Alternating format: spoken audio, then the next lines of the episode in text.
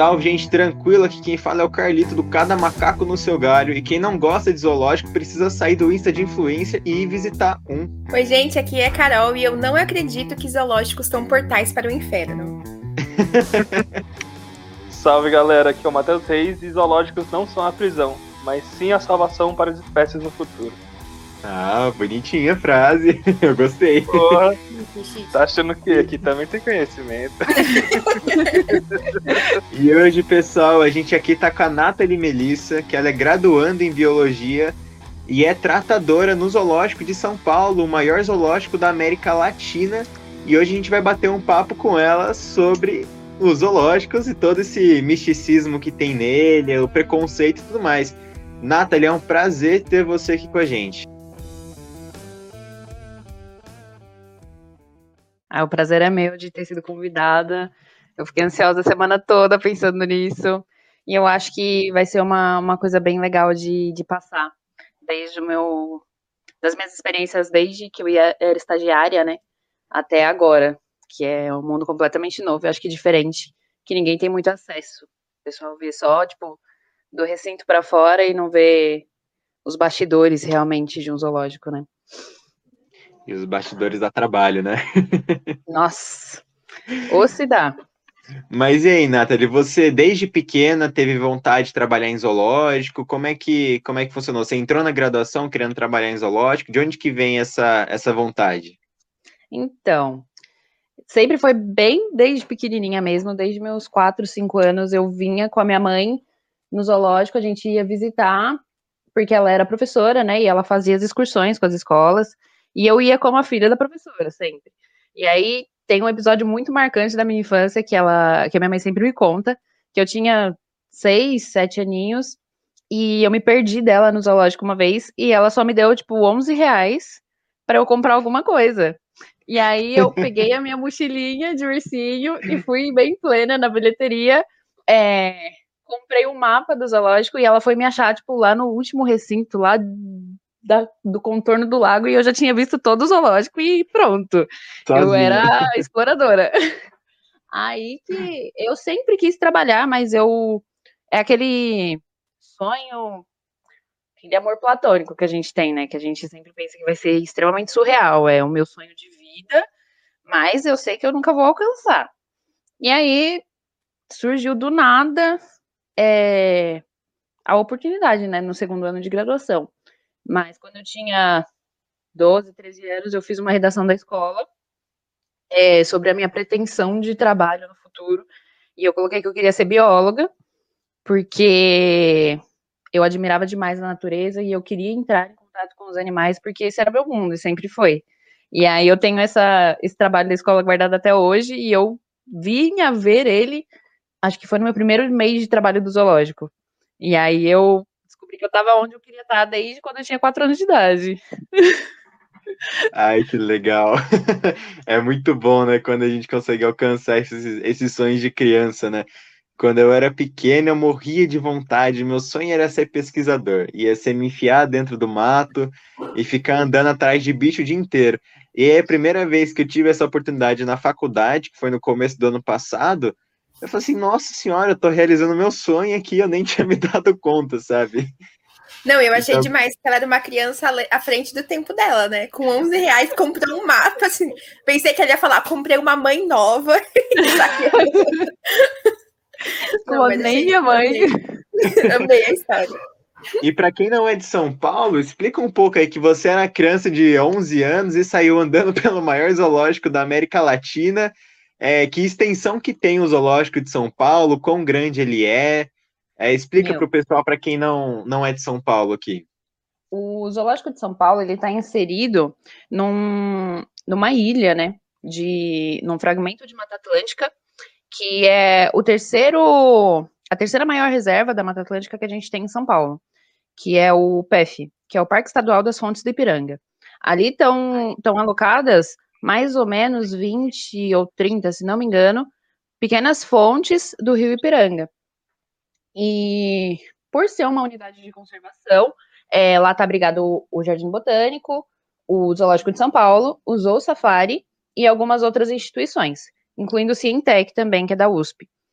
E o zoológico, só o zoológico, ele tem mais ou menos 900 hectares. É bastante, muita terra. E além dos animais de cativeiro, que são os animais pertencentes ao plantel, que tem em torno de 3 mil espécies ou mais, é, a gente tem também os animais de vida livre, que, meu, tem bugio, tem tucano do bico verde, tem preguiça, tem, tem muito, muito, muito bicho de vida livre que a gente também é, acolhe no nosso Setas, que é em outra outra parte de São Paulo, que eu não lembro qual vai ser a cidade. Não lembro se é o de Perus, eu acho que não é o de Perus. Mas é um Setas que a gente tem em São Paulo, o, o Craspet, e que é da jurisdição do Zoológico de São Paulo também. E a gente tem também, além disso, a Fazenda, que fica lá em Araçoiaba da Serra. E lá a gente faz o projeto de conservação que, se não me engano, envolve o NAIS, que é com onça parda, com guará e Sagui da Serra Escuro também, a gente tem o programa de, de reprodução lá, de conservação, e lá as pessoas conseguem fazer residência e tudo, e é uma parte do zoo que a gente está completamente dissociada da, da bilheteria e da visitação. É uma parte exclusivamente científica. Então, o Zoo de São Paulo, ele é uma, uma fundação científica e tem todo um uma parte técnico-científica por trás que a gente não consegue expor só com os animais de exposição, né? Então, é uma área gigantesca que abriga de 4 a 5 mil indivíduos, que cresce constantemente, que cresce constantemente, e as espécies, elas vão ciclando, porque a gente faz permuta, a gente faz troca, a gente faz empréstimo, a gente pega animais emprestados também de outras instituições, e é assim que o zoológico vai se mantendo. É sempre bom também ressaltar que o zoológico ele não faz compra de animal. Muita gente acha que a gente ou pega da natureza ou compra esses animais mas isso não acontece. A gente faz sempre o permuta e esses animais eles têm que estar tá no zoológico por algum motivo. A gente tem que ter um motivo plausível e pautável para abrigar esses animais dentro do zoo. Senão a gente não tem motivo para ter esse animal ali dentro. É, vocês estão funcionando agora na pandemia, apesar que assim, a gente já está num momento bem diferente do que foi ano passado, né? Mas eu queria saber o que foi que mudou durante a pandemia com não sei, o número de, de visitações, assim, o zoológico deve ter sido fechado, eu imagino, o que, que mudou e se vocês agora estão funcionando, estão abertos para o público. Então, a gente tá, faz alguns meses, se não me engano, faz uns dois ou três meses que a gente reabriu. A gente está funcionando com mais ou menos 30% da capacidade no Zoológico de São Paulo. O Safari, a gente não tem muito controle de visitação, porque as pessoas estão dentro do carro, elas estão de máscara, né? Então, assim, e o passeio ele dura 40 minutos, então a gente nunca lota o parque, né? A gente sempre vai ter aquela ciclagem de, de visitantes. E o zoo normal, né? O parque zoológico, ele está funcionando com mais ou menos 30% da capacidade. E isso significa que em datas comemorativas a gente tinha de 18 a 20 mil visitantes. Agora a gente tem um limite de 6 mil visitantes. Então, eles têm que ir de máscara, de, com a higienização, né? E lá tem o pedilúvio, que é uma, uma solução com hipoclorito, essas coisas para higienizar a sola dos pés, os pneus dos carros quando entram no estacionamento. Então, assim, tá todo um protocolo de higienização e tudo para fazer com que seja mais seguro. É, e aí, a gente está funcionando com essa capacidade reduzida. É, tá funcionando com o horário. Antes estava com o horário reduzido, agora a gente funciona das 9 às 5 no Zoológico de São Paulo. E o Zoo Safari está funcionando das 10 às 5. A bilheteria fecha às 4 horas. Então, tipo, se você aparecer lá depois das 4, você não vai entrar. Legal, Nath. É, a gente falou aqui do Zoológico de São Paulo, mas explica um pouco para o pessoal o que, que de fato é um zoológico? Porque você falou aí que é, vocês não fazem permuta de bicho, vocês não pegam da natureza, É, conta como que surgiu um zoológico e o que exatamente ele é. Então, os zoológicos atualmente eles são é, espaços para a gente trabalhar a conservação, é, a como a gente chama, a gente abriga animais, né? São mantenedores de fauna, então a gente tem que manter os animais que a gente tem em cativeiro e usar eles em prol da conservação, da educação ambiental, da pesquisa técnico-científica e também para reintegração na natureza. É, antigamente, né, o primeiro zoológico que a gente tem é registrado, assim, entre aspas, é o Menagerie, que era em Viena em, 1900, em 1752, se não me engano. E lá era mais um, uma coleção zoológica que as pessoas, que pessoas ricas fundavam para que tivesse o status, é, para que mostrasse o quão dinheiro você tinha, o quão poderoso você era. Então, era muito mais uma questão de status, e a gente tem um, um, um exemplo muito claro disso com o leão do Atlas, que ele é uma espécie de, de leão que ele foi extinto por conta da ganância humana, né? Porque as pessoas capturavam e levavam para ter em casa como pet e completamente sem fundamento nenhum. A gente também tem a origem do jogo do bicho, né? Pautado em zoológico. As pessoas. Teve um zoológico que faliu, eu não lembro muito bem o nome do zoológico. E teve um zoológico que ele estava prestes a falir e ele começou a leiloar bilhetinhos com bichinhos quando você comprava o seu ingresso. E aí, quando você estava para sair, ele era sorteado e você saía de lá com um animal do zoológico, com um animal de pequeno porte. Então, um macaquinho, uma arara, uma ave exótica. E assim começou toda essa história do jogo do bicho, que a gente conhece hoje, mas que antigamente era por outra história completamente muito mais fantasmagórica, né, do que a gente conhece hoje em dia. Mas é lente, os, o zoológico, ele, acho que ele não podia nem ser chamado de zoológico, eram mais coleções que eram de pessoas ricas. Que hoje em dia existem as coleções de pessoas que é de sheiks, por exemplo. Tem um sheik que ele é um dos responsáveis pela conservação da arara azul de Lear. E ele está ajudando muito, tanto a Holanda quanto o Brasil, na conservação dessa espécie. Ele deu muitos exemplares dos animais dele para a gente conseguir reproduzir e fazer a, a população voltar a ser uma população viável para reintegração na natureza. Então, isso foi muito ressignificado nos últimos tempos, né? Ainda bem, graças à ciência. Eu fiquei chocada com essa história que você falou do jogo do bicho. A Nata é, tá dando uma aula aqui, a gente vai separar por partes daqui a pouco. É, não, eu só fiquei pensando quem é que tira a zebra no jogo do bicho, né? É Não, então, os megavertebrados, os mamíferos de médio e grande porte, eles não entravam nessa brincadeira, né? A pessoa saía de um elefante, não saía troca. com um animal de pequeno porte. Então você saía com uma ave exótica, você saía com uma com os animais mais bonitos e pequenininhos que dava para carregar assim como pet. Né? Você então fazer uma troca, você pegava um elefante, você pegava o quê? Cinco araras? Vocês tinham... É, era tipo isso, você ia sair uma tabela com de conversão. É, porque o zoológico não tinha mais condição de cuidar desse, uhum. desse, desse tipo. Se não me engano, foi na troca da, do regime imperial para a república que a gente é, eu ia perguntar isso, como foi essa transição Sim, é, desse zoológico, a, coleção é, zoológico. a, a família imperial, ela não, não, não comandava mais o país, né?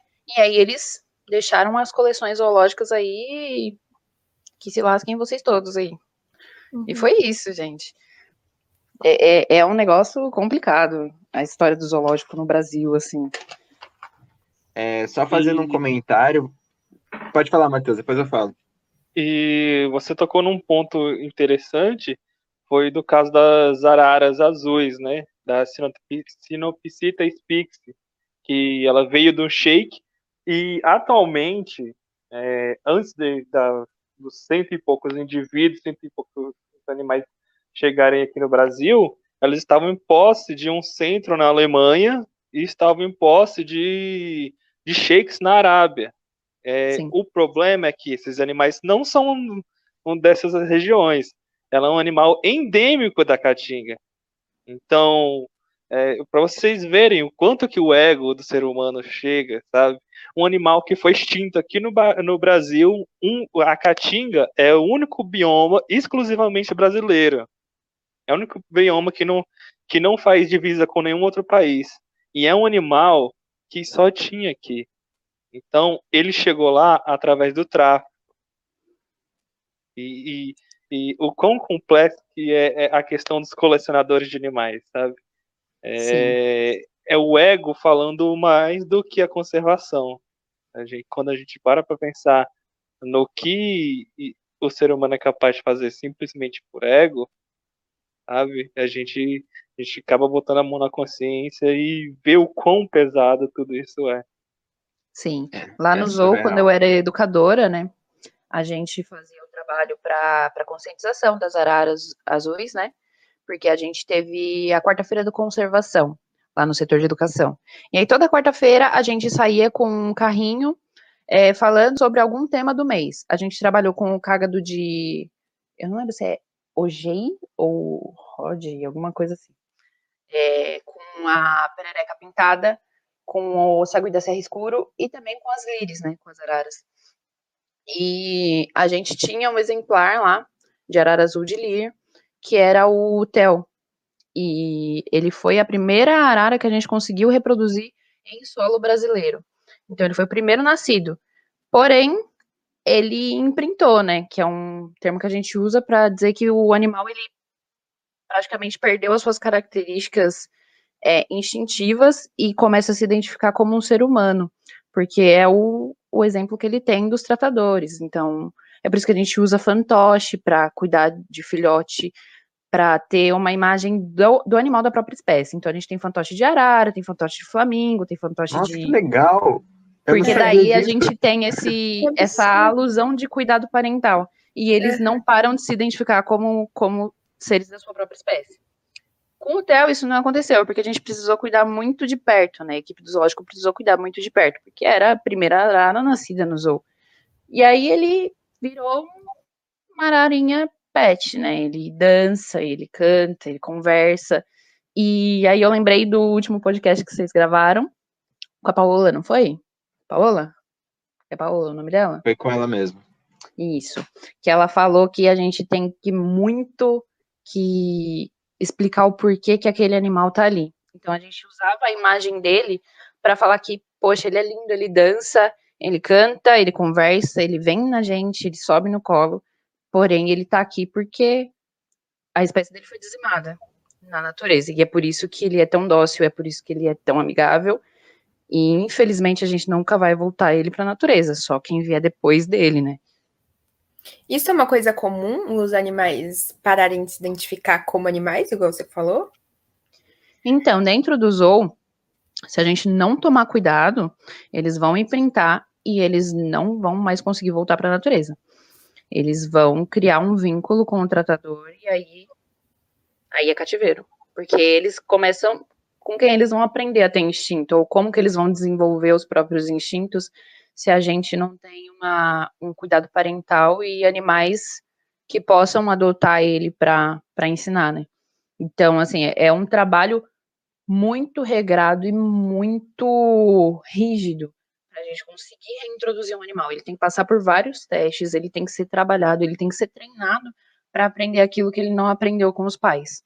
E aí, quando ele passa nesses testes, a gente tem certeza que ele consegue se virar, caçar, não ser predado, não ser morto, não ser sensibilizado da presença humana, aí ele pode voltar para a natureza, ou pode ser integrado na natureza. Mas se a gente não conseguir garantir isso, o animal fica em cativeiro. Caraca, Nath, que legal. Nossa, eu não sabia disso, do lance dos fantoches, eu achei muito bacana, achei muito interessante.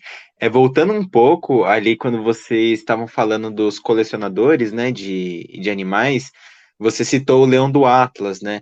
Esse é uma história que eu acho muito interessante, porque, para quem não sabe, os leões, é, o grupo dos leões, né, que a gente conhece popularmente por ter aquelas jubonas e tudo mais, né, eles ocorriam desde o sul da África até a Grécia, até ali a Índia, passavam da Índia, era uma, eram várias espécies de leões que se estendiam, tipo, de, é, em, em, distâncias é, gigantes, cara. E aí o que aconteceu? Esses leões acabaram sendo caçados por conta da, da Juba. O Império Romano matava 300 leões nas arenas. E o leão do Atlas, igual você falou, ele morava nas montanhas do Atlas, que é aquela que fica ali perto do Estreito de Gibraltar, não é? São aquelas montanhas nevadas onde também tem o macaco de Gibraltar. Eram dos últimos leões que ficavam em regiões com neve. E isso, gente, é muito surreal de você pensar. Hoje, o único leão que está mais ao norte do leão do Atlas, que agora está extinto, né, é o leão de Gir, que fica ali no oeste da Índia. Que fica ali no oeste da Índia, é uma, uma população muito minúscula que está sofrendo também, por conta disso. Então, esse lance do, dos colecionadores pegarem os leões do Atlas e, e, e trazer eles, o próprio Império Romano é, é, trouxe muitos leões do Atlas, o leão da Barba, Berbere, né, que o pessoal chama também, e acabou com a espécie, cara. Então é muito interessante da gente pensar nisso. Sim, é, é, é, é chega a ser absurdo. Chega a ser muito absurdo. A gente pensar que, que acabou uma espécie por causa de coisa banal, gente. É coisa banal que a gente tem que ressaltar. Eu tô lendo um livro chamado Monstros de Deus, que ele conta essa história do, dos leões, de vários predadores, né? Mas essa história dos leões que eles existiam em todo canto. Você vê é, em, em, histórias antigas de Grécia existia leão. Mas aí você fala assim, puta, mas leão não é só na África? Fala, gente, não, é um negócio gigantesco. Os tigres eram para todo quanto é canto tinha tigre. Sim. E aí esses animais foram sendo drenados. Os grandes predadores têm essa característica, né, de quando eles acabam sendo extintos mais facilmente, né, porque são animais que é, precisam de hábitats muito bem conservados, com uma cadeia alimentar bem estruturada, e eles são os primeiros a serem extintos. E a gente está perdendo nossos predadores, assim como a gente está perdendo o leão a roda. Os leões Exatamente. que a gente sobra e aí a gente tem que pensar também que por serem predadores de, de alto escalão, né, que a gente diz, é, o raio de atuação deles é muito, muito grande. Por exemplo, a onça pintada aqui no Brasil, ela tem um raio de atuação de 30 quilômetros. Então, você pode ter certeza que onde tem uma onça macho, provavelmente em 30 quilômetros desse raio, não vai ter uma outra onça, porque eles vão disputar por território. Então, é, é uma espécie guarda-chuva que vai regular todas as outras, e a população, ela é diminuída porque eles conseguem lidar com aquele raio. Então, é muito fácil de você acabar com uma, com uma população dessa. Porque você vai criando ilhas e vai isolando espécies e vai acabando com a, com a interação genética, né? Você vai destruindo populações e dizimando populações e, e, e criando espécies híbridas e, meu, lá no zoológico a gente é lotado de espécie híbrida, de, de subespécie, porque as espécies vão interagindo e vão, vão reproduzindo e vai criando animais basicamente que não dão para usar geneticamente. É, animal que acaba sendo inviável geneticamente para a continuidade daquela espécie. Continuando nesse lance dos grandes felinos, é, como que vocês fazem o tratamento desses animais? Porque é um animal que a gente sabe que não pode é, entrar no recinto, né, para fazer o tratamento, como você faz com a girafa, que quem não segue a Nath, siga lá, porque ela tem umas fotos lindas é, fazendo condicionamento com girafa, com hipopótamo, é, é, surreal. Como é que funciona com esses grandes felinos? Então, grande felino é meu, meu ponto fraco, porque foi até o tema do meu TCC. É, eu sou apaixonada por onça pintada, por onça parda, por leão, tigre. Né? É, é, e é assim, o trabalho dentro do zoo, a gente tem um protocolo próprio que envolve a fuga animal, envolve a, a interação com o tratador, que são protocolos diferenciados, mas que, que se ligam entre o Zoo Safari e o Zoológico de São Paulo. Por quê? Porque o Zoo Safari a gente trabalha com animais que são um pouco mais, mais próximos do público e do tratador também. Então a gente trabalha mais com o contato semi-protegido no, no Zoo Safari, que é quando a gente tem uma barreira, mas o animal ele pode vir a ultrapassar essa barreira Porém, a gente tem tempo de se proteger ou de fazer alguma coisa se ele vier a fazer isso. É, com o grande felino, Isso não existe, vai ser sempre protegido. A gente não pode entrar num recinto se o animal estiver, a gente não pode entrar num cambiamento se o animal estiver, e a gente tem que prezar sempre pelo acompanhamento. O tratador sempre tem que estar ou em dupla ou mais de um, porque, meu, a gente está falando de um tigre siberiano ou um tigre de bengala, que o animal, ele é. Gente, eu, eu não consigo explicar a magnitude de um animal desse quando ele para do seu lado. Da ponta é, da cabeça, é... ponta da cauda, ele tem tipo 3 metros e meio, praticamente. É um negócio gigantesco. A cabeça dele, eu acho que é meu corpo inteiro. Então, assim. eu e eu acho sei. Também, eu acho que também não só a magnitude, mas a imponência que esses animais passam, né? Eu tive a oportunidade de ir no Nex, é um criador científico de felizes neotropicais aqui do de Corumbá. Nex. É louco, né? E, cara, eu participei do manejo de alimentação das nossas pintadas e eu acho que não é medo que a gente sente, sabe? A gente se sente vulnerável num, num ponto que, que não tem como descrever. O livro que o Carlitos falou, O Monstro de Deus, tem uma frase que eu gosto muito, que é, uma coisa é a gente morrer, a outra é ser devorado. E eu acredito que é exatamente essa sensação que, sim, que dá quando, gente, quando a gente está perto de um animal desse, sabe? Exatamente é... isso. Meu, você vê um tigre, uma onça ronronar para você, é uma coisa que parece que isso vai estrondar o. o... Parece que, que vai gerar um terremoto na escala. Ai, que lindo. Que saco. Mas então, parece que vai gerar um, um, terremoto, porque você não imagina que um, um, tigre ele vai ronronar aqui, um, que uma onça parda vai praticamente miar para você quando ela vocaliza, sabe? Então, assim, é, é tudo em uma escala muito gigante, é muito gigante. E você ter consciência de que você está tratando de um animal que, se ele bater a pata em você, ele te mata, é, dá um twin no cérebro. A verdade é essa. Isso o Carlito comentou, não pode entrar na, na, na parte deles para alimentar? Como que é? Então, a gente faz o condicionamento deles, só que através de grade. Então, os leões, por exemplo, do safari, eles sabem dar a pata, eles sabem encostar o focinho, eles seguem o bastão, ele que fofinho. Tem um monte de comando, tem comando oh. de cauda, tem comando para a gente está colocando comando para é, desensibilizar a presença de outro tratador perto para conseguir trazer equipe veterinária e conseguir tirar sangue, fazer todo o protocolo de, de manejo veterinário sem estresse, sem sedação. É, eles têm comando para entrar em caixa, sair de caixa, entrar na prensa, que é uma caixa que a gente tem que, que vai fechando o animal até ele chegar perto da gradezinha, porque assim a gente não precisa sedar ele e imobilizar para precisar tirar sangue. Ele só vai chegar perto da grade, a gente vai, tira o sangue, pronto, acabou a história, já solta, ele sai feliz e contente.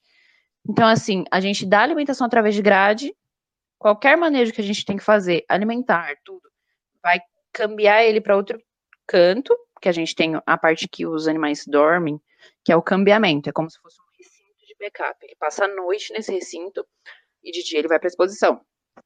E aí, quando a gente faz o manejo alimentar, a gente passa ele para outro canto do cambiamento ou para o recinto de exposição, coloca a alimentação e aí a gente libera ele para voltar. Os zoológicos modernos, de conceito moderno, que a gente costuma dizer, eles não têm esse cambiamento, porque a premissa de um zoológico moderno é que o animal tenha bem-estar o suficiente em todo o seu recinto para que ele não precise passar para um lugar que é mais seguro para ele. A gente precisa que o recinto à disposição é, ele contemple tudo aquilo que ele precisa para viver, sem que ele precise ser guardado. Porque se ele precisar ser guardado, significa que não é seguro, né? Então a gente está tentando desmistificar isso. No Zoo Safari a gente tem muitos animais já que não precisam desse cambiamento, desse, dessa divisão de recintos, mas ainda tem muitos animais que têm. Porque o, o, o zoológico em si ele tem 63 anos, né? Então é um, um local muito antigo, ainda tem aquela arquitetura engessada, com muito concreto, pouca ambientação. Então, a gente sempre faz essa separação.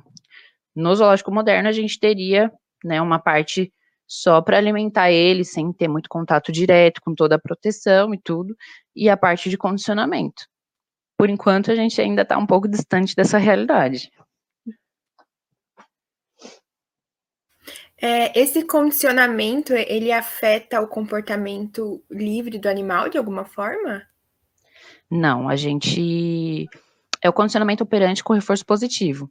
No condicionamento operante, o animal ele é estimulado a fazer é, coisas do comportamento até que natural dele, só que com um reforço positivo, que é a recompensa que a gente tem. Por exemplo, é, eu fazia o treino da girafa até mês passado, que foi quando eu mudei de território. Então a gente fazia o quê? Ele abaixava a cabeça para mim, eu dava o comando de cabeça e falava: "Bernardo, cabeça". E aí eu clicava para ele entender que aquilo era uma coisa que ele devia voltar a fazer se eu pedisse e dava uma maçã. E aí ele entendia que se ele fizesse aquilo, tava ok, eu tô, vou ganhar alguma coisa.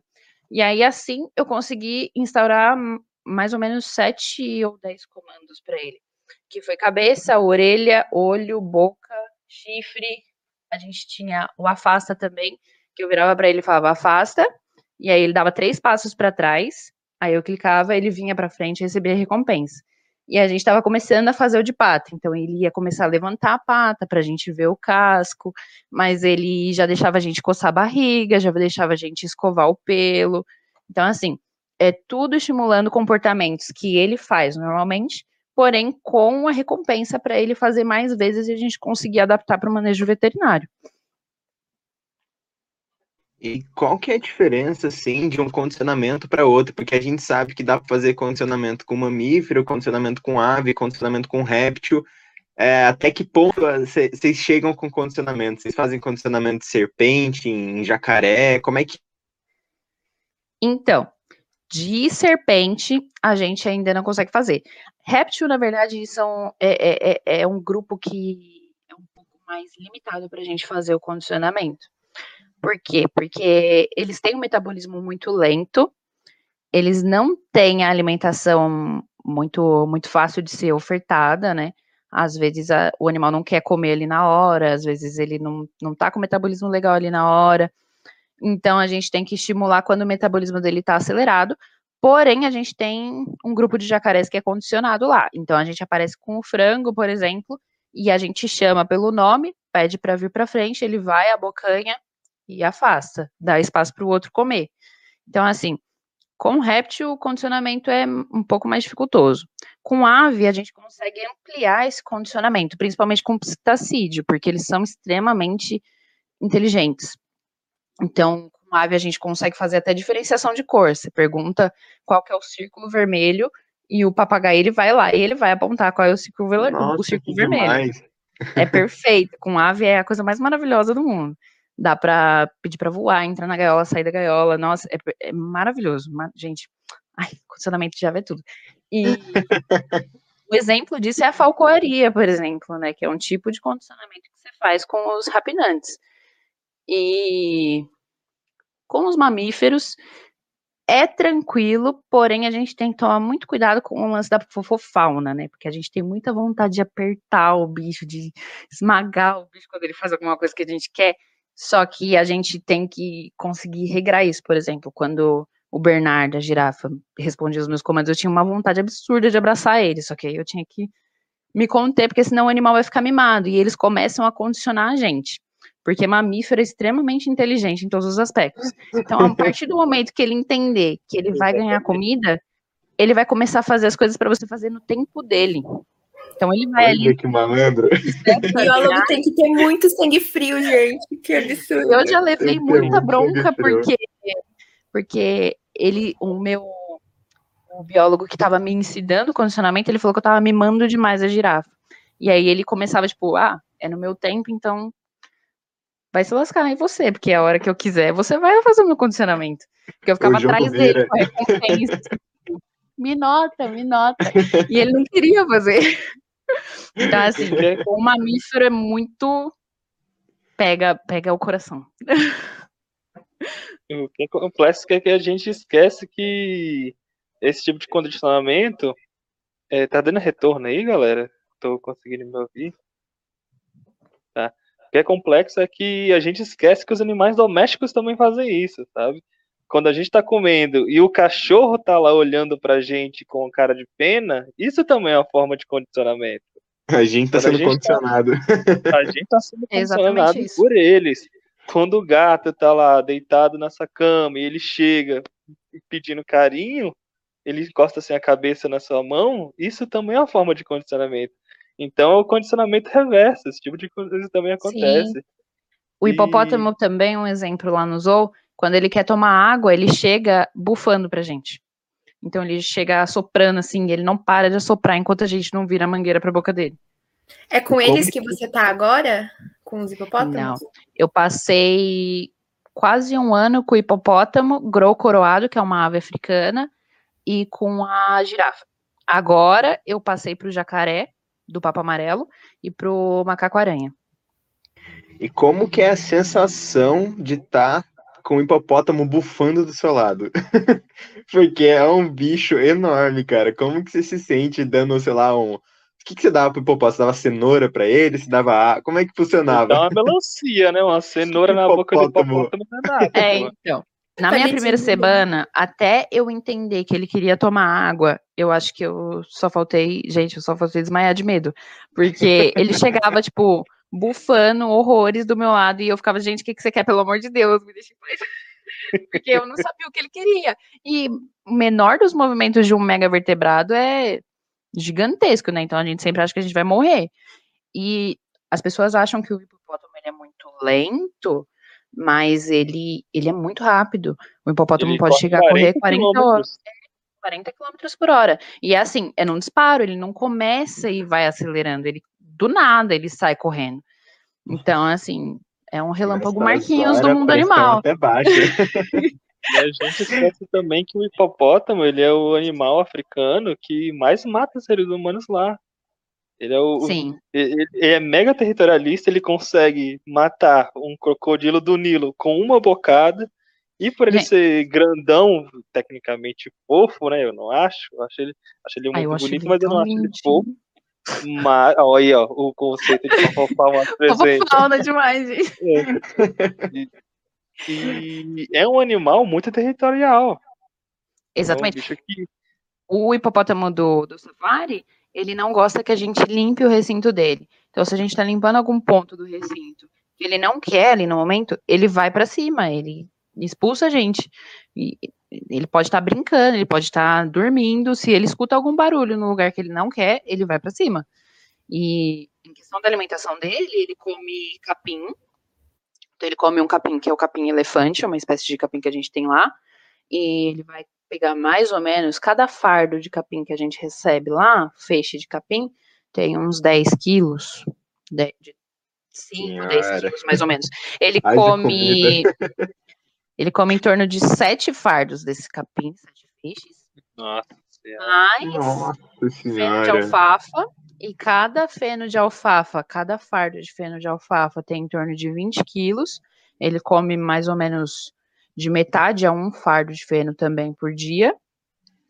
Mais a ração, que é em torno de 8 quilos de ração, que a ração vem com, com farináceo, com todos os nutrientes que, ele, que a vegetação não cobre, né, que os volumosos não cobrem, e com legumes. Então ele come abóbora, ele come abobrinha, ele vai poder comer cenoura também, às vezes recebe cenoura e melancia. Melancia ele recebe quase todo fim de semana porque ele tem manejo veterinário para olhar os dentes, porque a dentição do hipopótamo, né, é de crescimento contínuo e para não machucar a, a, a boca, a gente vai olhando, vai vendo se precisa lixar, se precisa cortar. Ele inclusive é condicionado para fazer o corte do dente, então ele abre a boca, fica com a boca aberta, deixa a gente olhar, passar a mão, conferir os dentes, olhar o olho.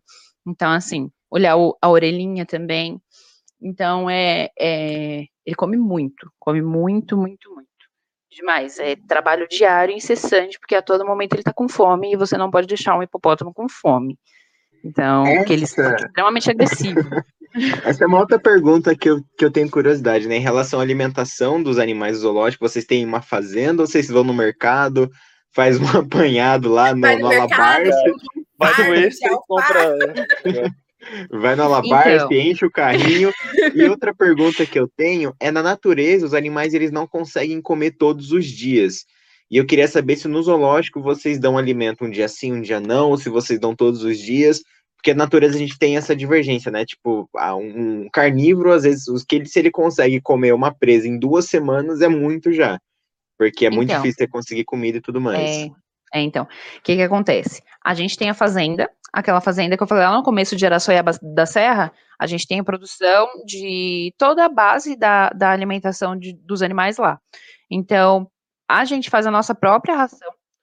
O zoológico ele tem a fábrica de ração, é o único zoológico da América Latina que tem uma fábrica de ração. Então, a gente produz desde o plantio a alimentação dos nossos animais.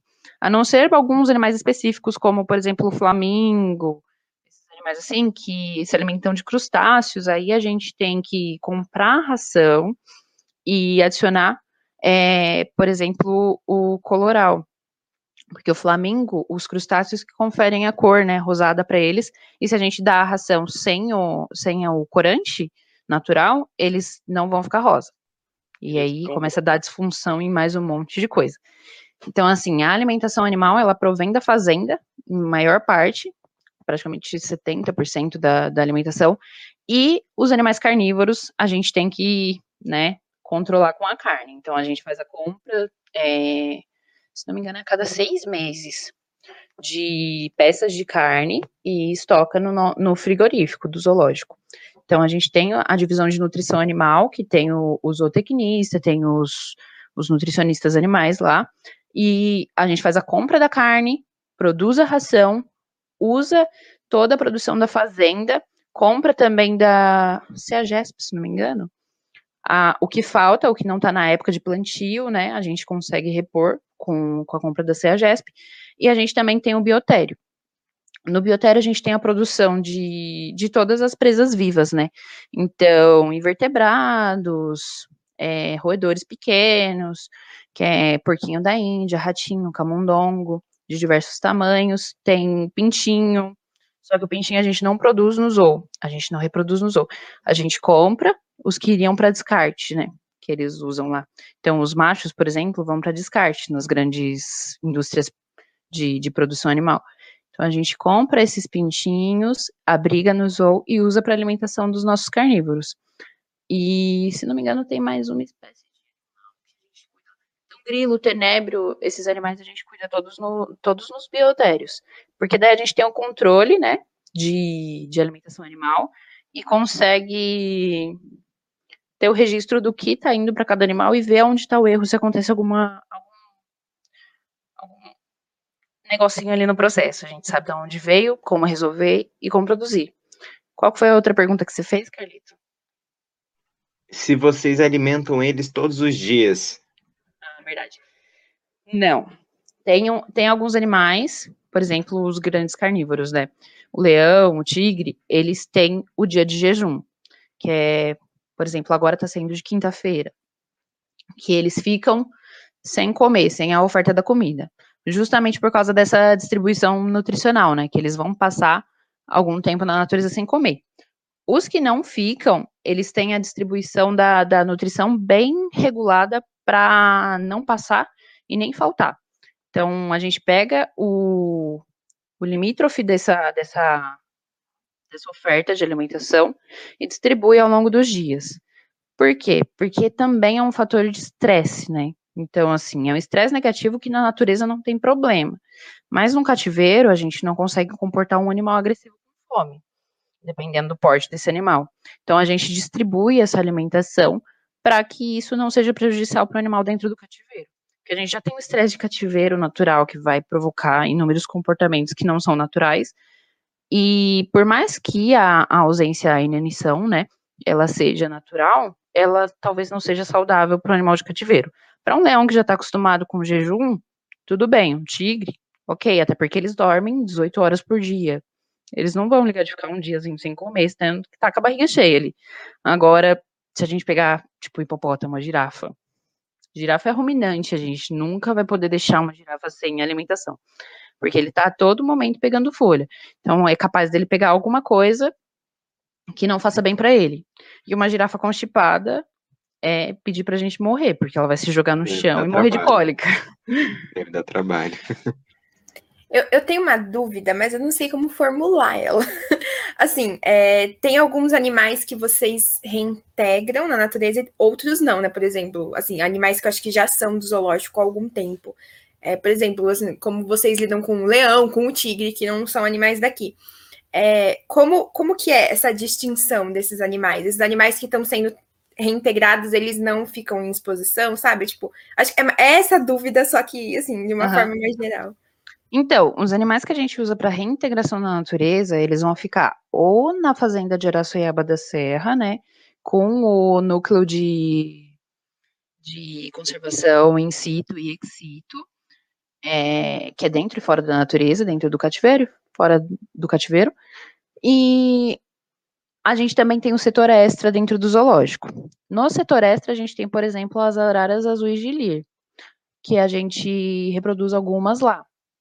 Porém, a gente sempre preza por deixar mais lá em Araçoiaba, porque é onde tem um ambiente com menos fator estressante, que é mais isolado, é dentro de, de outra reserva lá em, em, em Sorocaba, né?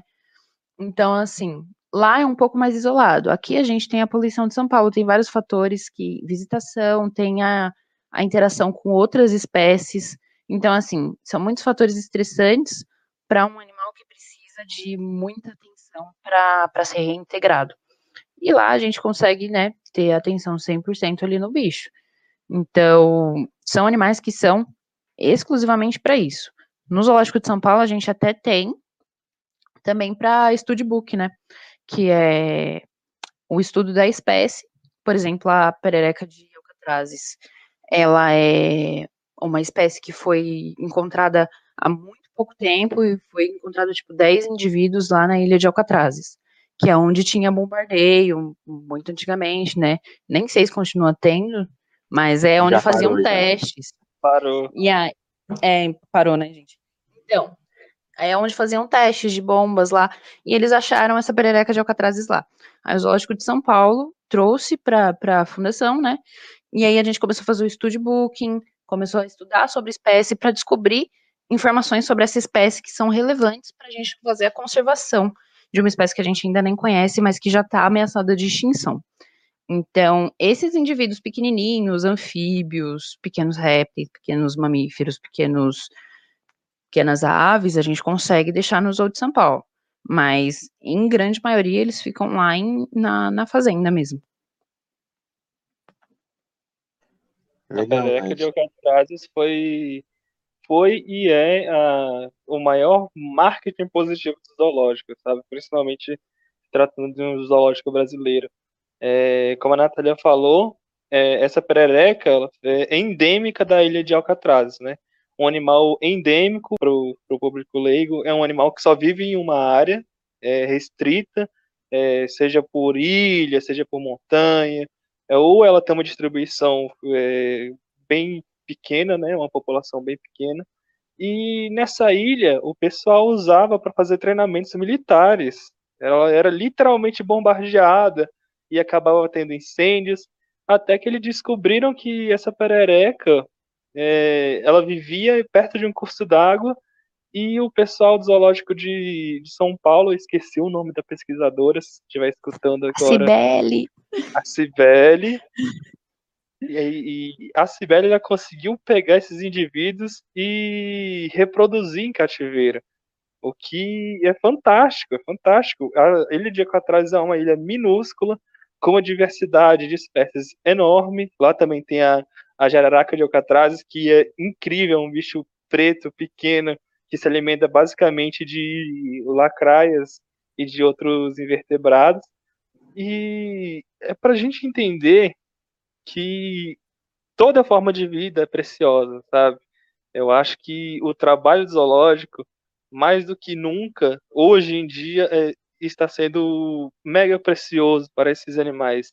Porque muitas vezes a gente olha uma perereca, a gente olha uma cobra, a gente olha até um, um inseto e não consegue entender que, que a vida daquele animal é preciosa, sabe?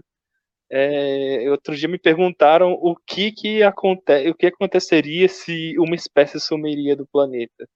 E eu respondi que, que basicamente nada, sabe? Não ia mudar nada na vida da pessoa.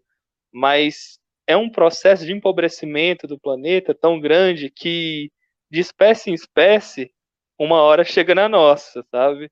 E uma hora é a gente que vai sumir e vai deixar de existir e esse processo vai se prolongar até que o mundo volte a ser aquela bola de fogo que não existia nenhuma forma de vida. Eu acho interessante isso, porque eu tô lendo um dos livros do Ailton Krenak e ele fala isso, né? Que o ser humano ele não se vê como parte da natureza, como parte da terra, né? Ele se vê como uma coisa à parte, que a gente, assim, ah, temos nós e temos os animais, mas assim, ele não se vê como uma parte é, um organismo que vive na Terra e vive em, em, harmonia com a Terra na medida do possível, né? Ele se vê como uma coisa acima, uma coisa superior. Então, a, o mundo morrendo e ah, tudo bem, a gente coloniza outro, sabe? Gente, o Ailton Krenak, ele é tudo para mim. Eu conheci Demais, né? ele, né? meu, que ser humano maravilhoso, incrível. E acho que, que a frase dele que mais ecoa na minha cabeça é que a gente tem que pisar suavemente na terra. Porque se a gente deixar alguma marca, a gente já tá fazendo errado. A única marca que a gente tem que deixar é a história que a gente tem que contar. E, mano, é muito isso, sabe? Porque, poxa, nenhum animal deixa nenhuma marca na Terra que não seja positiva. Por que, que a gente não pode fazer o mesmo, sabe? Custou muito pra gente entender isso e a gente ainda anda entendendo e ainda é tão difícil. Custou ainda, a gente tá quase perdendo tudo, né? Sim, até dentro dos zoológicos mesmo, né? A gente está falando do tema do zoológico. Os zoológicos começaram como o ego do ser humano. E hoje a visão de conservação que a gente tem é, é mudou totalmente esse conceito e o zoológico virou uma ferramenta que, que é, é, é essencial nesse momento onde a gente está tendo desmatamento, destruição do ambiente, onde a gente está pegando lugares preservados para a gente construir condomínio e pegar esses animais e ter uma chance de reprodução deles, sabe? Então, é uma visão que vem mudando bastante hoje em dia. É, pode melhorar, com certeza. Os zoológicos atuais, infelizmente, eles têm é, a infraestrutura, basicamente, dos zoológicos antigos, está tendo grandes melhorias, mas é, essa questão ainda peca muito mas é aquilo, é um, um, um ponto de ignição que, que, que é, está tendo uma partida que a gente consegue e ver um futuro, sabe? É uma mudança em tudo isso que está rolando, em tudo isso que está acontecendo. Eu acho que, que a maior dificuldade, sinceramente, de trabalhar dentro de um zoológico é conseguir externalizar isso que a gente não tá lá só para ele ver o macaco bater palma. Porque agora trabalhando com os macacos é, diretamente, né, é a primeira vez que eu tenho uma experiência direta com, com primatas na minha trajetória profissional, é, eu vejo o quanto as pessoas têm uma visão estereotipada de, dos animais ali dentro. Porque, assim, os macacos, eles são os que têm a cognição mais avançada, os que estão mais diretamente próximos de nós. É, e as pessoas acham que, primeiramente, que o macaco não dorme. O pessoal não, não, não tem na cabeça, assim, instaurado que o macaco, ele precisa dormir, ele descansa, assim como a gente faz um Cooper e senta para dormir, eles também vão ter o, as nove horas de loucura deles lá para pular para tudo quanto é lado, mas eles vão parar e eles precisam descansar. Então, no momento que, que eles estão dormindo, durante o dia, é, eu ouço muito um. Putz, mas o macaco aqui morreu? Nossa, mas eu paguei 45 reais pra ver o macaco dormindo? Nossa, mas vocês não acham que tem pouco macaco aqui? Por que, que vocês não enfiam mais macaco aí? Então, assim, as pessoas desconsideram completamente um comportamento natural de grupo deles, é, desconsideram que a gente que, a gente, que o animal tem que descansar, e que não vai ser sempre que você vai ver um animal em plena atividade. Isso não existe. Você está dentro de um zoológico e você está lá para observar o comportamento de um animal é, em sua totalidade, né? Então você para, observa e admira exclusivamente isso. As pessoas elas querem que a gente vá lá com a varinha cutucar e jogar água no macaco.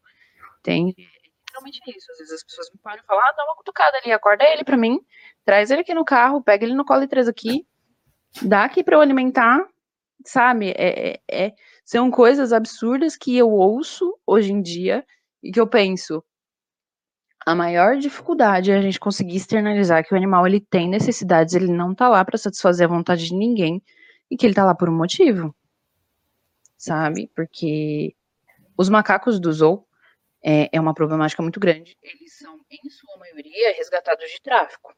Ou de tráfico, ou de maus tratos. Então, assim, eles já são. É, têm um comportamento sequelado por conta disso. Tem muitos que têm um comportamento estereotipado, então eles repetem muitos comportamentos, gira a cabeça e fica automutilação e muita briga por conta disso, sabe? Então, assim, eles já são muito muito estressados naturalmente por conta de todo o histórico da, da vinda deles até o Zou. Então, assim, a gente faz o mínimo possível para não contribuir, tipo, sabe? A gente tenta estressar o mínimo aqueles animais, a gente deixa eles expressarem os comportamentos deles e não interfere em nada sabe? Então, assim, já é muito difícil a gente ter que conviver com animais com esse tipo de comportamento e tentar dar o melhor possível para eles e ainda ter que ouvir esse tipo de coisa, sabe? É muito complicado. Você já lidou com muito desrespeito é, do público? Eu já quase apanhei infinitas vezes, verdade. Desde quase pegar a gente tentando pular para dentro de recinto, até ouvir que a gente dopa animal, que a gente tem que drogar animal para ele ficar mais ativo.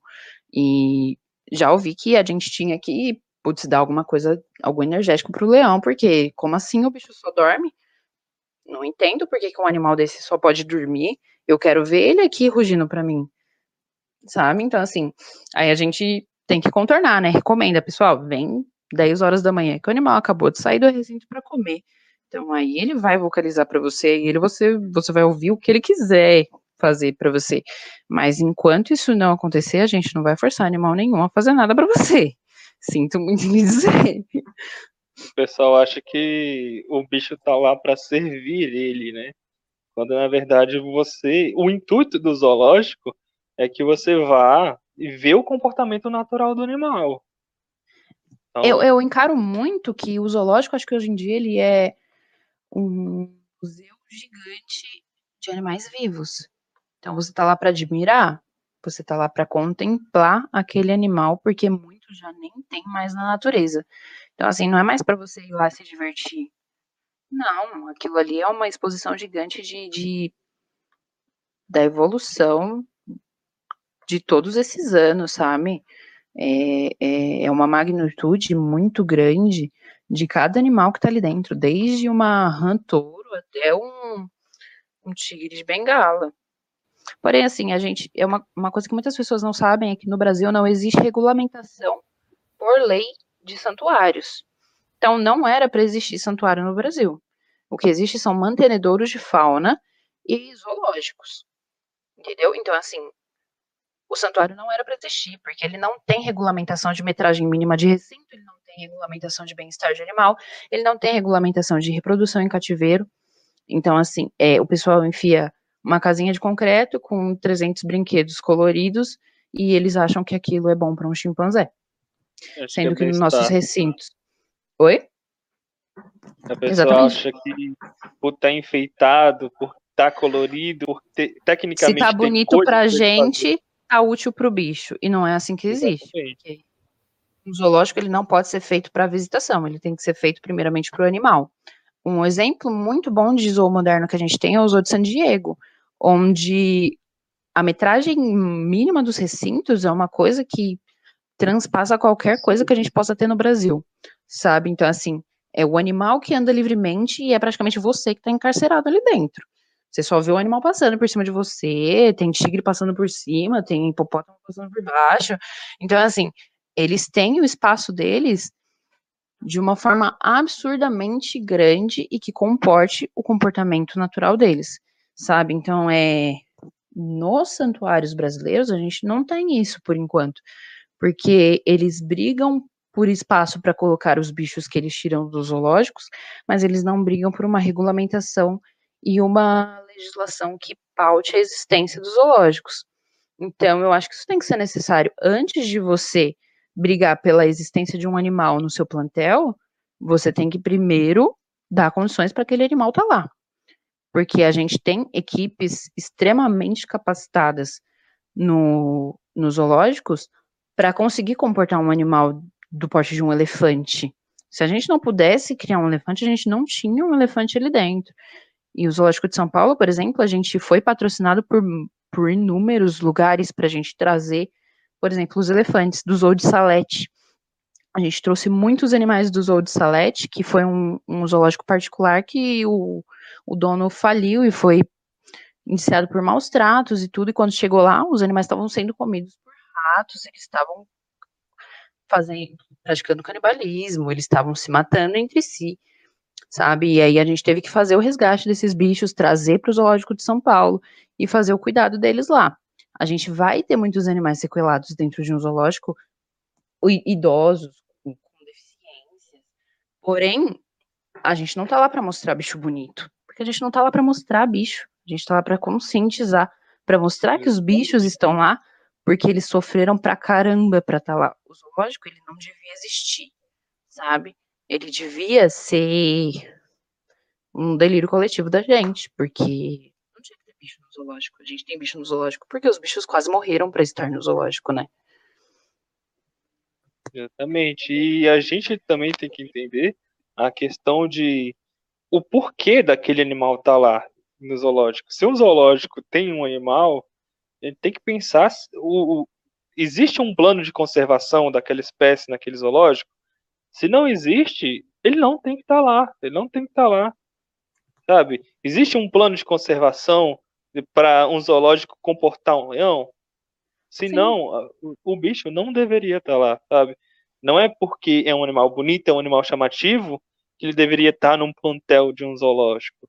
O zoológico hoje, ele tem que ter a abordagem de você ter um, um controle daquela, um, um, controle de uma pequena população daquela espécie em cativeiro, para que caso da natureza falte um dia, a gente consegue, consiga reintroduzir ou fazer um plano de manejo com ele.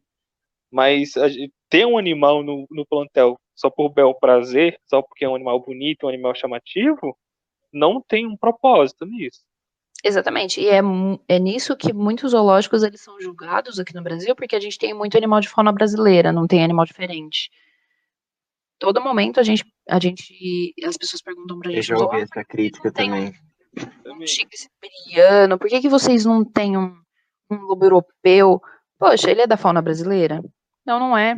Gerou uma puta discussão quando as pessoas colocaram um urso polar no, no aquário de São Paulo. Eu porque você tem que pensar. Agora poxa, você tem que ambientar o, o, o recinto para o bicho, você tem que climatizar o recinto para o bicho. Por exemplo, os macacos-aranha que eu cuido, eles são amazônicos, né? Eles são de lá de cima, eles estão acostumados com, com um clima infinitamente mais úmido e quente do que o clima de São Paulo que a gente está tendo agora, com uma, com uma seca imensa, que a gente está praticamente com falta d'água, já já está com racionamento de água, um calor extremamente seco. Então eles ficam abatidos, eles dormem mais tempo, eles vão ter um comportamento alterado. Então, se a gente não consegue adaptar praticamente um recinto para a nossa fauna brasileira, porque eles têm um ciclo completamente diferenciado por conta do clima das diferentes regiões, por que, que eu vou enfiar um lobo europeu no calor de 35 graus de São Paulo do verão? Sabe? Não faz muito sentido. A gente tem que saber que a gente tem que conseguir comportar um animal dessa, desse porte. Por exemplo, as pessoas muito, perguntam muito por que, que não tem urso panda no zoológico. Poxa, o urso panda ele só vai comer bambu. Como é que eu vou fazer isso, gente? Enfiar uma plantação de bambu gigantesca ou adaptar toda a alimentação dele para fazer um recinto que comporte todo o comportamento natural dele que ele teria lá, sabe? Não dá, vai mais de, de um milhão de reais que eu poderia voltar para animais da, da, da, da fauna endêmica brasileira que sofrem muito mais e conscientizar acerca disso. A gente tem animais lindíssimos aqui dentro que ninguém olha. O pessoal pensa muito na é conscientização a respeito da fofofauna. O pessoal pensa, ah, por que, que não tem panda? Por que, que não tem urso pardo? Por que, que não tem tigre? Mas o pessoal não olha para onça pintada, para onça parda, para o lobo guará, sabe? Pro, poxa, tem tanto animal lindo aqui que a gente poderia estar tá criando e a gente não cria por quê? Não vai gerar visibilidade, porque a gente vai perder em bilheteria, porque não vai ter visitação, o pessoal não vai querer. Ah, eu acho que uma coisa que rende muito o zoológico, deixa a gente muito de mão atada, que a gente depende muito ainda de bilheteria. Então, o zoológico, muita gente não sabe, mas o zoológico, ele, ele depende da visitação, né? A gente se mantém com dinheiro de visitação. E se a nossa visitação cai, tchau, a gente. Nessa pandemia, a gente sofreu demais. Teve horas que a gente faltou feno para bicho, faltou muita coisa, sabe? E a gente foi forçado a reabrir, porque, poxa, a gente vai fazer o quê? Vai deixar faltar para os bichos? Não pode, né? Essa era uma pergunta que eu tinha para fazer, né? A gente está vendo aí que alguns centros de conservação, alguns zoológicos brasileiros estão passando pelo processo de privatização, né? É, o Zoo de São Paulo, de São Paulo não, do Rio de Janeiro foi privatizado, né?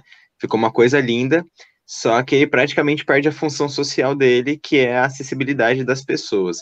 Eu queria saber da sua opinião como tratadora, como quem recebe visitantes. O Zoológico de São Paulo, eu acho uma coisa linda, porque ele é super democrático. Você vê gente, é, por mais que seja caro, acho que tá 50 reais a inteira? Eu ia né? perguntar isso, eu ia perguntar o preço, quanto que tá. É um valor, não é um valor barato, mas que eu acho muito acessível, porque das vezes que a gente vai lá, a gente, eu consigo ver pessoas de várias é, várias classes sociais podendo ver aqueles animais, né? É, e você já passou algum perrengue no zoológico?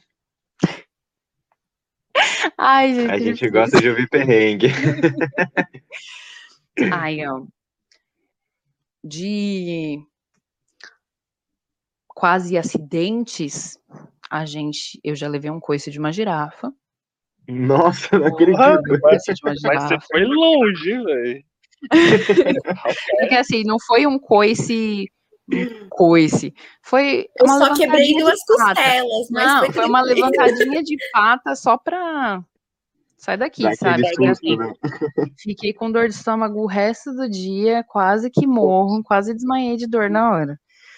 Que mais que já eu levo levo levo o corre do, do hipopótamo a todo momento. Se ele surtar e sair do tanque, aí sai correndo todo mundo, né? É, que mais? Fui mordida por, por um macaco essa semana. Porque, assim, macaco-aranha, ele tem um comportamento extremamente imprevisível. Eu comecei a trabalhar com eles há pouco tempo, porém, eles praticamente me incluíram no grupo já. Porque a gente tem que ir bem aos poucos, sabe? É, eu aprendi algumas vocalizações familiares deles, então o tratador, naturalmente, a gente chega tanto para fazer gracinha quanto para se integrar no grupo. A gente já chega vocalizando perto dos macacos-aranhas. E aí, eles, se eles retribuem e não te batem na hora, você foi aceito. Aí você tem que fazer ah, por merecer. Agora eu tenho uma pergunta. e aí. Como que... é que é a vocalização do macaco-aranha? Você vai Ai, ter que fazer. você vai ter que fazer a vocalização do aranha. Ai, gente. É como se fosse. Ai, é, é... Ai, que vergonha, gente. Com a câmera ligada. Ainda. Faz a vocalização então, da aranha. A gente chega, eu chego no, no recinto e aí eu solto um assovio primeiro. Eu chamo o nome dos três, porque eu cuido de três. É uma mãe, uma filha e um agregado no grupo. Que é o Terê, o, o macho, a Toca, que é a mãe, e a Tiquinha, que é a filha da Toca. E aí eu chego lá, falo, Tere, toca, Tiquinha, vocês estão bem? E aí eles chegam e eles abrem a boca e fazem. Ah, ah, ah, e aí eu repito essa vocalização. que significa que, tipo, cheguei, hein, tá tudo bem. Tá de boa, tá de boa. É, então. Aí às vezes eles fazem uma que é fazer biquinho, eles fazem o biquinho e fazem. Uh, uh, uh, uh. E aí significa, tipo, tô te estranhando, mas eles fazem uma carinha bem feia. Às vezes eles fazem biquinho, ficam na nossa cara e fazem um biquinho. Mas assim, no geral, para reconhecimento, o, o ele vai subir em você. Pelo menos os do Zou, né? É, então, quando eu cheguei no território, eu tive que entrar no recinto e ficar na minha. Aí o Tere veio, que ele é o mais saidinho do grupo. Então ele veio, subiu no meu colo, parou no meu ombro e começou a me cutucar. Então, assim, é nessa hora que ele decide se você vai ser aceito ou não. Ele é meio que o chapéu seletor do, do zoológico, né? Aí ele, se ele te bater, você nunca mais pode voltar lá. Se ele ficar ok e descer tranquilo, aí você você consegue trabalhar com eles. Só que assim, é, é, muito complexo, porque eles são muito muito imprevisíveis. E no dia que eu levei uma mordida, eu tava fazendo o manejo dele, então eu chamei ele com uma banana, ele subiu no meu ombro, eu fui dar a banana. Só que o meu território estava lotado de carro. E o pessoal fica batendo no vidro, fica gritando, né? E aí estava perto do fim do dia, ele estava com fome, ele queria comer, ele queria entrar para dormir. E aí ele foi morder a banana e ele confundiu a banana com o meu dedo. Aí ele cravou o dente no meu dedo e Nessa hora ele se enroscou Nossa, no meu cabelo. Deve ter doído muito. Então, doeu, ardeu demais na hora. Só que como eu tô acostumada com mordiscadinha, porque eles também brincam mordiscando, né? É, eu deixei quieto. Aí ele se enroscou no meu cabelo e caiu. E nisso ele afundou mais a mão e deu uma, deu uma deslizada, e deu um, fez um corte pequeno. Só que na hora eu achei, ah, pô, não, não machucou, né? Sempre me morde, sempre dói, e é mais um impacto do que a perfuração. Aí eu fiz o manejo dele, passei ele para outro lado, liberei os carros. Quando eu olhei para minha mão, minha mão estava toda ensanguentada. Aí eu, putz, não tô acreditando nisso. Aí eu lavei a mão, né, com água e sabão, voltei para dentro do território. Quando eu olhei de novo, estava ensanguentada de novo. Aí eu tive que voltar, passar álcool, chamar meu encarregado, e aí eu tive que ir para o hospital. Por conta da contaminação por mordida de animal silvestre. Caramba. Então, aí, nessa hora, a gente tem que fazer todo o protocolo profilático. E como eu já tinha o ciclo profilático da, da raiva e tudo, eu não precisei fazer nada após exposição. Mas, geralmente, se toma várias injeções, você tem que fazer sorologia. E é eu fiquei, é eu fiquei com a, com a lesão em observação por 48 horas, porque se eu tivesse febre, se tivesse alguma inflamação, alguma coisa, eu tinha que voltar com urgência para o hospital para a gente tratar com soro. E o macaco ele está em observação por 10 dias para a gente ver se o comportamento dele muda, se ele vai vir a falecer, porque se acontecer qualquer coisa com ele, tem que voltar correndo para o hospital e a gente começa o ciclo profilático de novo. E assim, mordida de animal silvestre é um negócio muito sério. Então, enquanto morder. Que são as antropozoonoses, é. né? As zoonoses que a gente passa para eles também. Teve é... caso de tuberculose nos porque um visitante comeu uma maçã, deu uma maçã para o macaco, passou tuberculose Nossa, e a gente perdeu quase um grupo inteiro. Então, assim, é, é, muito complicado. É por isso que a boa parte da alimentação agora está suspensa no safari. A gente não, não pode permitir que ele que, que visitante alimente os animais Nossa, no safari. Porque, principalmente agora com Covid, né? Primata e, e, e felídeo, eles estão muito mais propensos a pegar Covid, até porque já tiveram gorilas, já tiveram tigres que morreram de Covid fora daqui. Então, assim, a gente tem um cuidado absurdo lá dentro do safari por causa disso. Porque o pessoal tenta colocar comida, o pessoal tenta alimentar com o que tá comendo, e a gente tem que estar tá de olho o tempo inteiro. Caramba, Nath, essa história da tuberculose é muito é, não diria simbólica, mas ela significa muito porque as pessoas têm a mania de ficar querendo dar comida para macaco, né? Em todo canto que as pessoas vão que vê um macaco, acha que o bicho está passando fome. Acho que o bicho está sem comer faz um mês e quer dar tudo para eles, quer dar banana, quer dar é, mamão, quer dar tudo pro bicho. É um cachorro perdido, né? Acha que é, o macaco. Eu, é, acho que o macaco eu tá passando fome. Que, que, meu, que meus macacos lá eles são os pedintes, porque toda hora eles estão com a mãozinha assim, como se, nossa, não voando, gente, pelo amor de Deus, me socorre. Sabe, toda hora eles estão caçando alguma coisa, eles são muito curiosos, eles ficam o dia todo forrageando. Meu, é muito engraçado porque assim, eles têm o coxo lotado de comida. Eles vão procurar no meio do mato para caçar é, mudinha de planta para comer as folhinhas. Porque para eles não tá bom que eles têm banana, tem goiaba, tem tudo que eles quiserem ali, tem enriquecimento pra caramba ali dentro. Mas eles não estão nem ligando, eles vão catar mato, eles vão pegar pedrinha de barro para comer. Então, assim. É, é, macaco, gente. E tudo que você oferecer, ele vai pegar. Ele pode estar entuchado de comida, ele vai pegar. Eu acho que a pergunta que o pessoal mais faz quando vai no zoológico é qual o animal mais perigoso do zoológico se ele fugir? Gente, posso falar a verdade para vocês? Claro.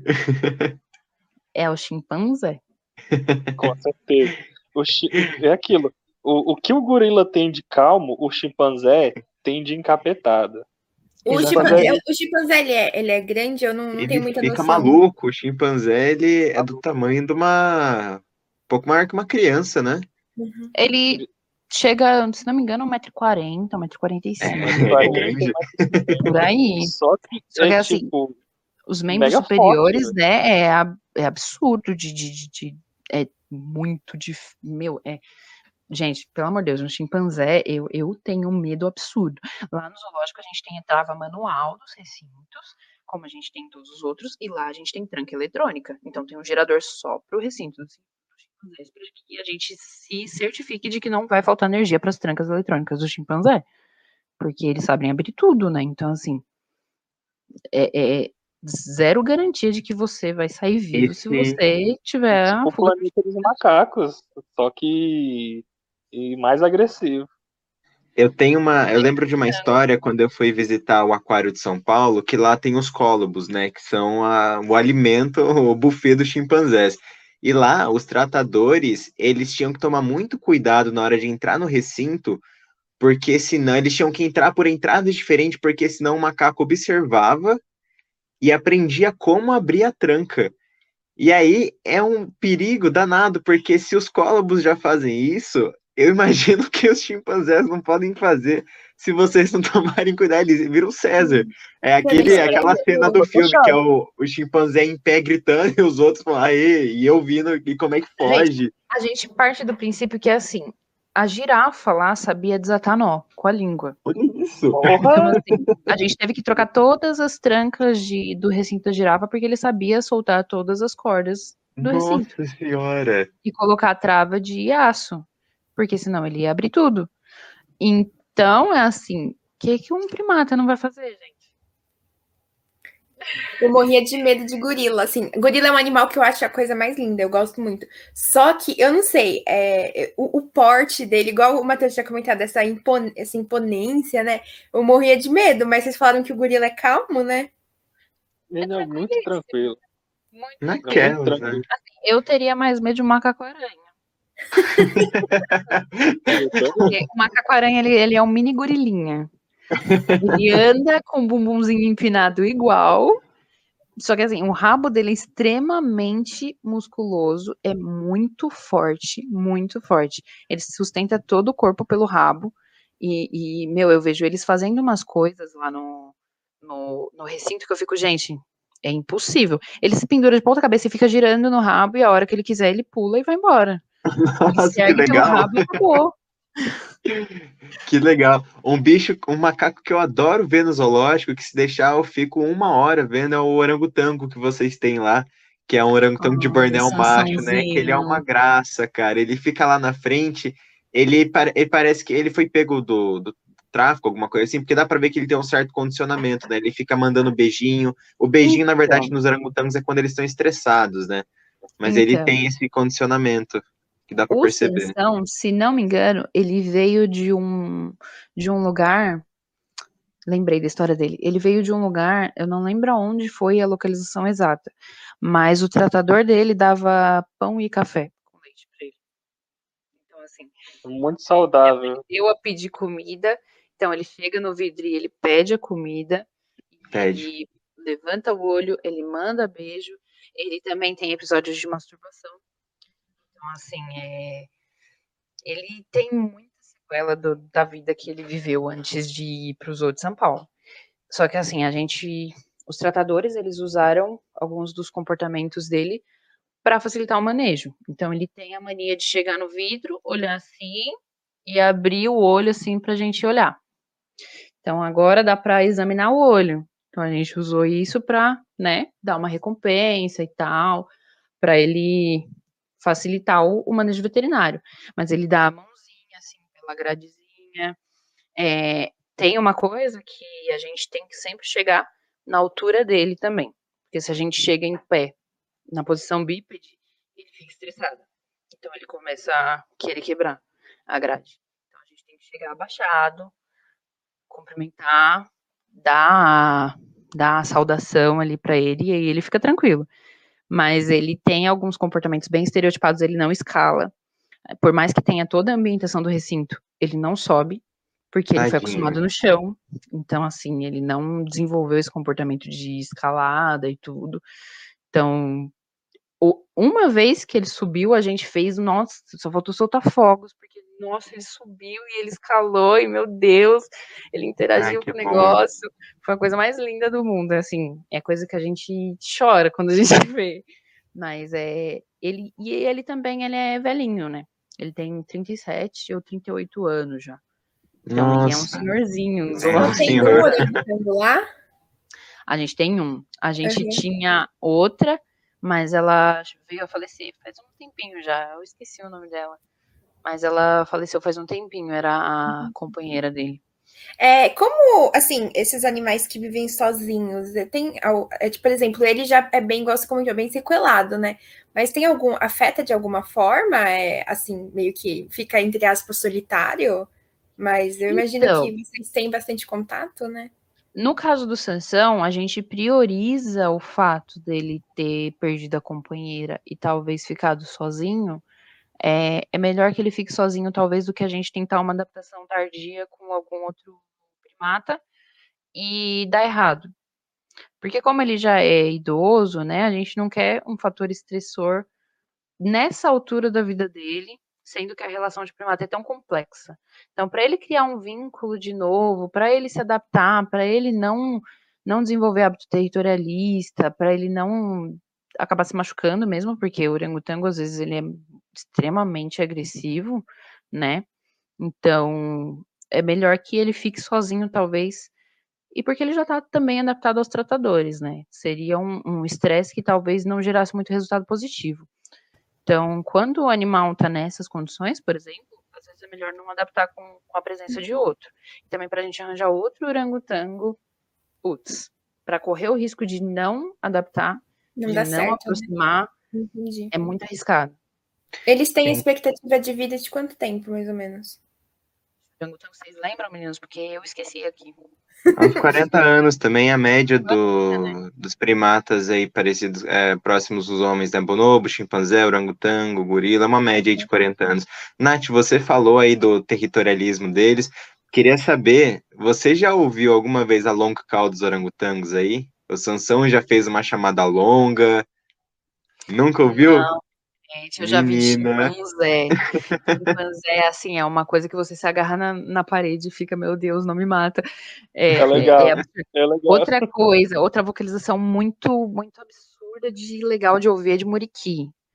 Ah, muriqui, legal. De diferentes tem Muriqui espécies. lá?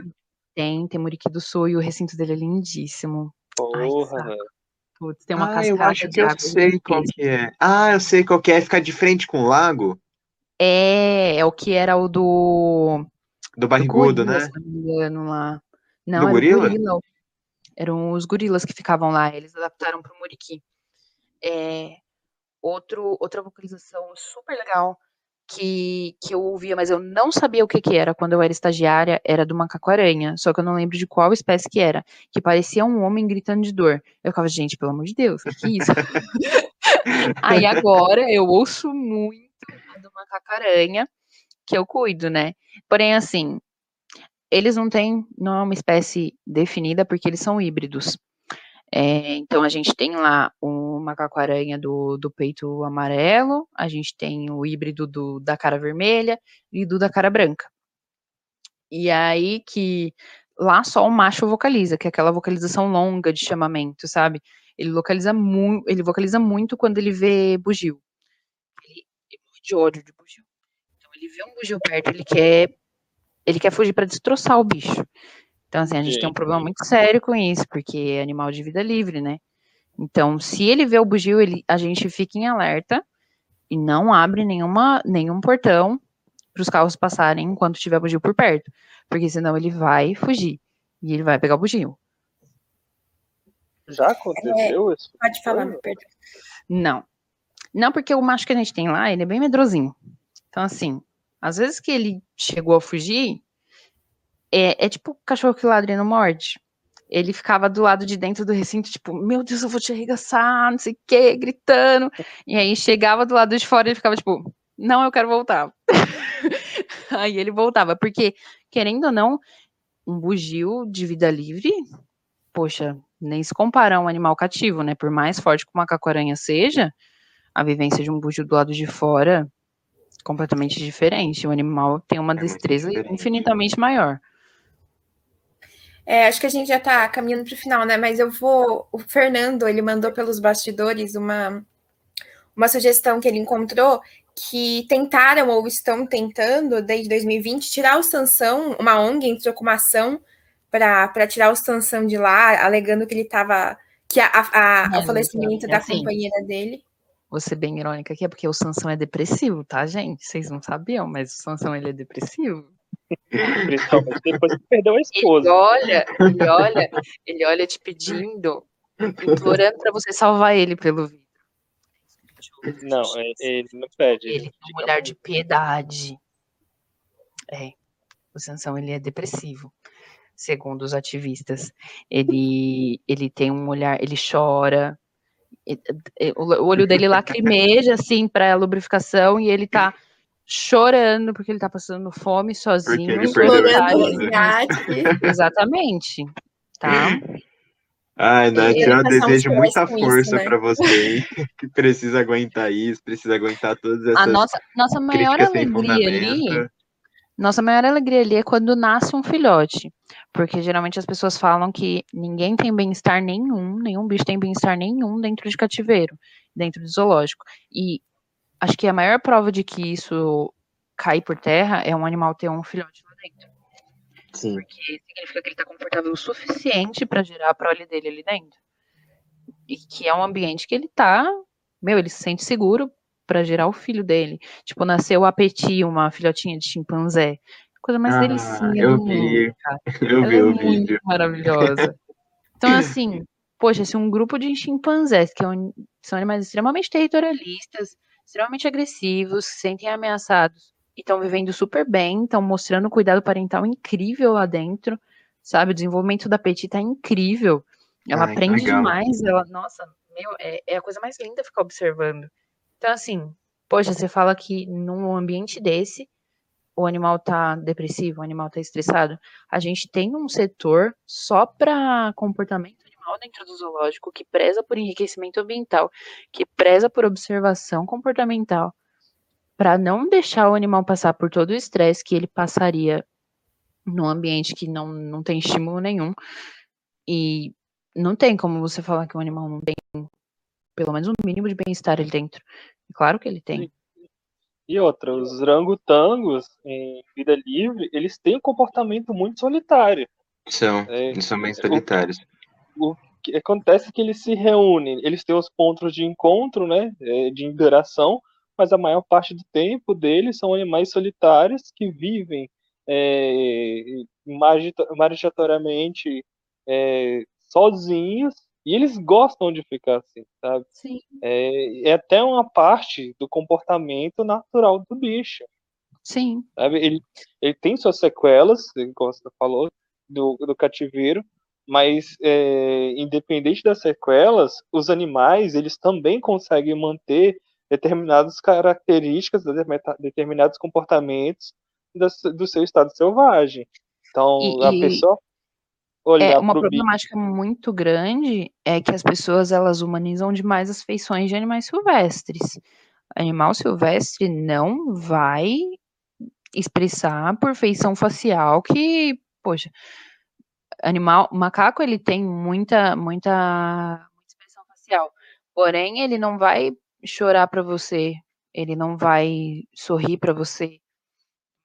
Tem aquela, aquela saga gigantesca de macaco prego que ele mostra o dente. O pessoal tá achando que tá sorrindo. Sim. Não. É, pô, aquilo é submissão, aquilo é medo, aquilo é pânico, sabe? O pessoal acha que ele tá ah, felizaço. Não, não tá. Por vezes até uma estereotipia. O macaco prego também tem uma estereotipia que ele fica rodando e parece que ele tá dançando. E o pessoal fica estimulando aquilo pro bicho continuar girando, girando, girando, girando. E ele não tá bem, ele tá demonstrando que ele não tá bem. Aquilo é um, é um movimento estereotipado, é o pico do estresse do bicho ali. Então, assim, é, é humanizar demais feições de animais que, que não existem, velho. O, o mesmo, ele não demonstra, ele não tem expressão facial de, de alegria, por exemplo. Ele vive com aquela carinha, com o olhinho meio cerradinho, porque, poxa, ele é idoso, ele tem um hábito solitário, ele é mais tranquilo, é um animal que, que no seu dia a dia é mais reservado, ele é anda devagarzinho, preguiçosinho, é mais curvadinho também. E o pessoal acha que no, tá todo atrofiado o bicho, tá? Meu Deus, ele tá chorando, ele tá sofrendo, sabe? Então, assim, já falaram isso até de onça, quando a onça tava parada, dormindo, quieta, lacrimejou o olho, nossa, tá sofrendo, dormindo, a onça tá chorando, porque, nossa, ela sofre demais. Tem que ter muita paciência e didática para conseguir explicar tudo isso pro pessoal. Mas então, acho que a gente já pode caminhar aqui para o final. Alguém aí tem, vocês têm alguma consideração final para fazer? Eu tenho. A minha consideração é que eu amei muito essa conversa. Porque, Nath, quando, quando eu era pequena, eu já falei para os meninos, eu queria ser veterinária. Só que com o passar do tempo, é, eu, eu pensei, eu não queria trabalhar com pet, eu queria trabalhar com um animal silvestre. E eu falei, ah, o melhor lugar para isso é zoológico. Então eu passei muito tempo da minha vida querendo trabalhar com zoológico. Hoje em dia eu sou jornalista, nada a ver, né? Mas, assim, amei tudo que você falou, todas as experiências, assim. É, eu gosto muito de orangotango, eu, eu já falei pro Carlito que é a minha espécie preferida também.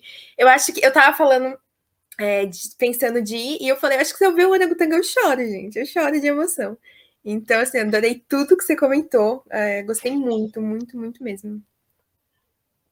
Esse papo muito legal, velho. A conversa foi muito boa, Nath. Eu fiquei muito feliz. A conversa ficou sensacional. Eu acredito que você vai inspirar muita gente que quer trabalhar em zoológico, porque a gente sabe que as, tem muita gente, tem uma legião de pessoas que querem trabalhar em zoológico, né? Mas não sabem como, não sabem por onde começar às vezes fica confunde ou faz, não sabe se faz veterinária, se faz zootecnia, se faz biologia, não sabe qual que é o melhor caminho. E você vai incentivar bastante gente a trabalhar em zoológico. A conversa foi muito boa. A gente acho que a gente conseguiu abordar todos os pontos principais, né?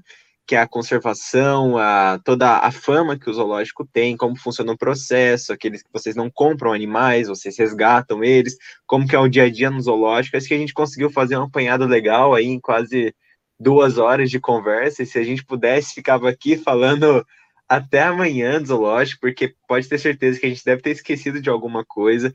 No finalzinho ali, você falou sobre a, o nascimento de filhotes, que a gente ia acabar esquecendo de perguntar isso para você. E rende mais o episódio inteiro falando de reprodução de filhote em zoológico e tudo mais.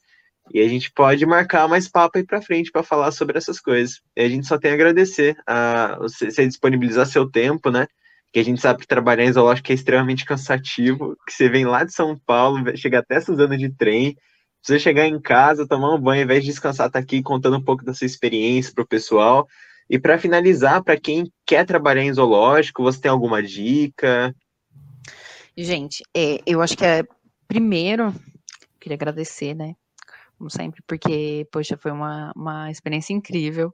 É, eu fiquei super animada a semana toda para vir aqui, para falar. Fiquei pensando, meu Deus, o que, que eu falo, o que, que eu falo. E acabou que fluiu tão naturalmente que eu consegui falar a maioria das coisas que eu queria e, poxa, vai render muito mais episódio, com certeza. Você deu uma aula, você deu uma aula. E para quem quer começar, eu acredito que assim, primeiro tirar um pouco da, da cabeça que só veterinário consegue trabalhar com silvestre. Porque, assim, a gente no Zoológico de São Paulo, é, eu arriscaria dizer que a grande maioria dos profissionais que têm ensino superior lá são biólogos.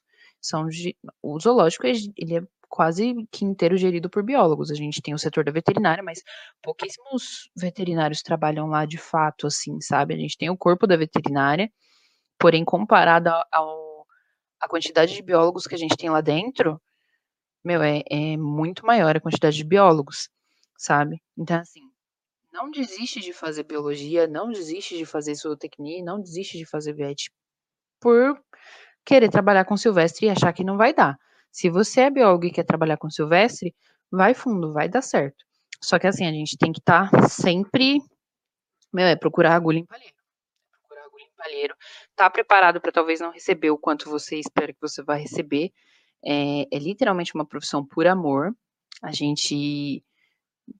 É, é, você vai ter que trabalhar acreditando que que você vai ser remunerado pela sua experiência, cara. Porque Tomando Brasil... investida de hipopótamo. Exatamente. É, é, eu brinco que, assim, minha família tem que estar acostumada com o fato de que todo dia eu posso estar chegando aqui e falar poxa, hoje eu tomei um coice de uma girafa.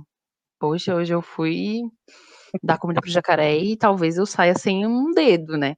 Então, assim, é, é, você tem que ter amor ao que você faz. Eu acho que acima de tudo. E se você ama o que você faz, pô, a gente tá aí para te ajudar, meu. A gente, sabe, não custa nada indicar os caminhos para quem a gente quer ver trabalhando com isso. E o que a gente mais precisa é de gente que ama fazer isso.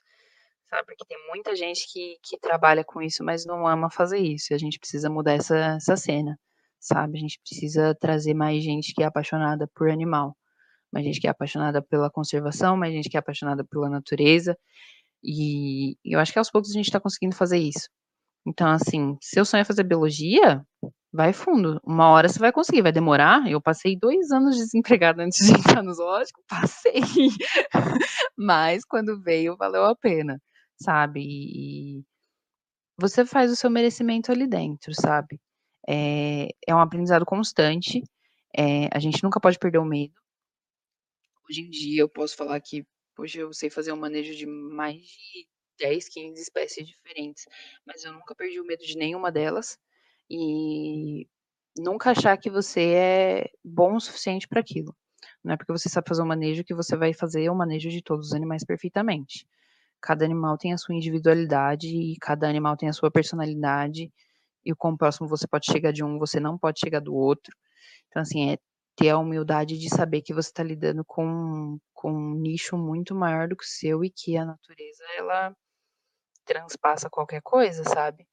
Aquilo é, é parte de você e, e é magnificamente maior do que você. Você está ali para ajudar eles a sobreviverem e é isso, sabe? Nath, muito bom. Obrigado mesmo. A gente ficou muito feliz. A conversa foi fantástica, fantástica, fantástica. O pessoal vai adorar.